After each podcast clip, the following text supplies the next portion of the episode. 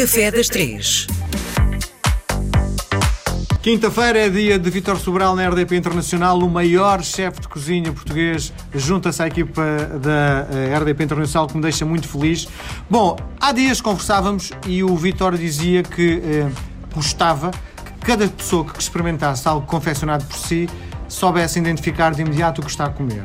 Do género, é quase um desafio para quem vai experimentar algo confeccionado por si perceber que género de ingredientes é que o Vitor uh, usa. E a pergunta que lhe faço é: então não há segredos na sua cozinha?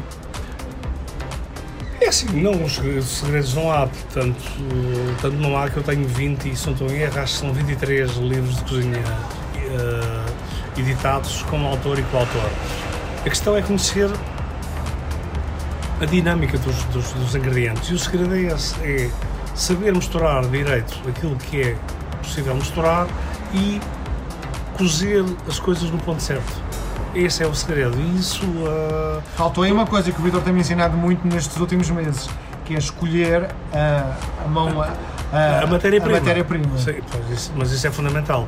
Não se faz uma boa cozinha sem uma boa, sem uma boa matéria-prima. Diga uma coisa, imagino que vai uh, mostrar o seu trabalho do outro lado do mundo onde não há os mesmos produtos que há em Portugal e o Vitor vai ter que se afastar um bocadinho da receita original para mostrar aquilo que é capaz de fazer. Como é que se resolve uma situação destas? Chegar a um sítio onde não há coentros, por exemplo.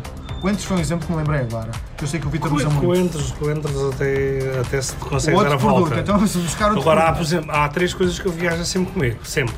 Vinagre, sal e azeite. Porque eu com isso vou ao mercado e consigo compor.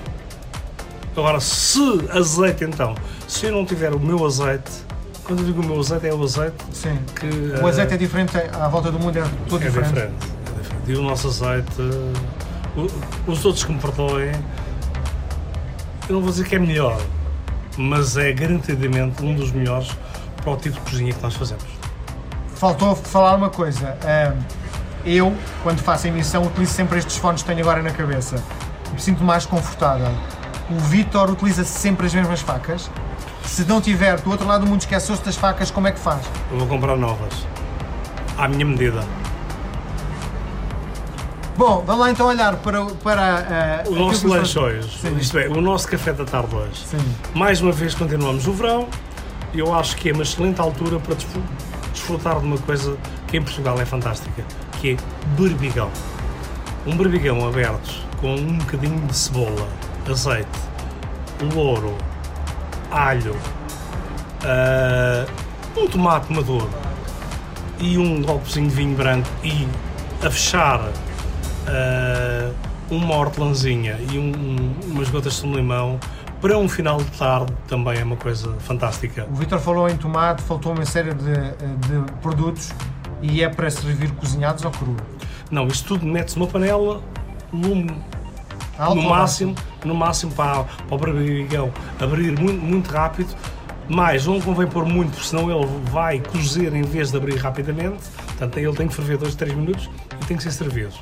E depois, uh, quem gostar hoje em dia, há muitas, há muitas cervejas artesanais, quem gostar de uma boa Pilsner bem feita. Hoje, inclusive, há uma marca, eu vou falar, a Sagres tem uma, uma boémia feita de trigo português. Muito bom, fantástica. É, é, com este barbigão, é uma maravilha.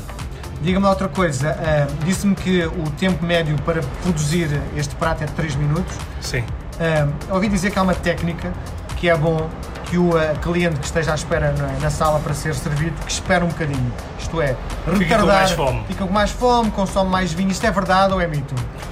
Depende do tempo de espera, porque... Mas o Vitor faz que o cliente espera não, ou está pronto serve Eu não, eu, uh, eu quero, a não, ser, a não ser arroz, se está pronto, vem para a mesa. Porque eu também, eu sou daqueles que gosto de chegar à mesa e ter alguma coisa para comer. Então, se eu sou assim, acho que os outros também são.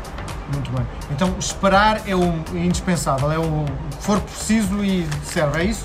Não retarda a entrada eu, do Eu acho que não podemos querer ser o McDonald's, que é chegar ao restaurante e a comida está feita, é mau sinal.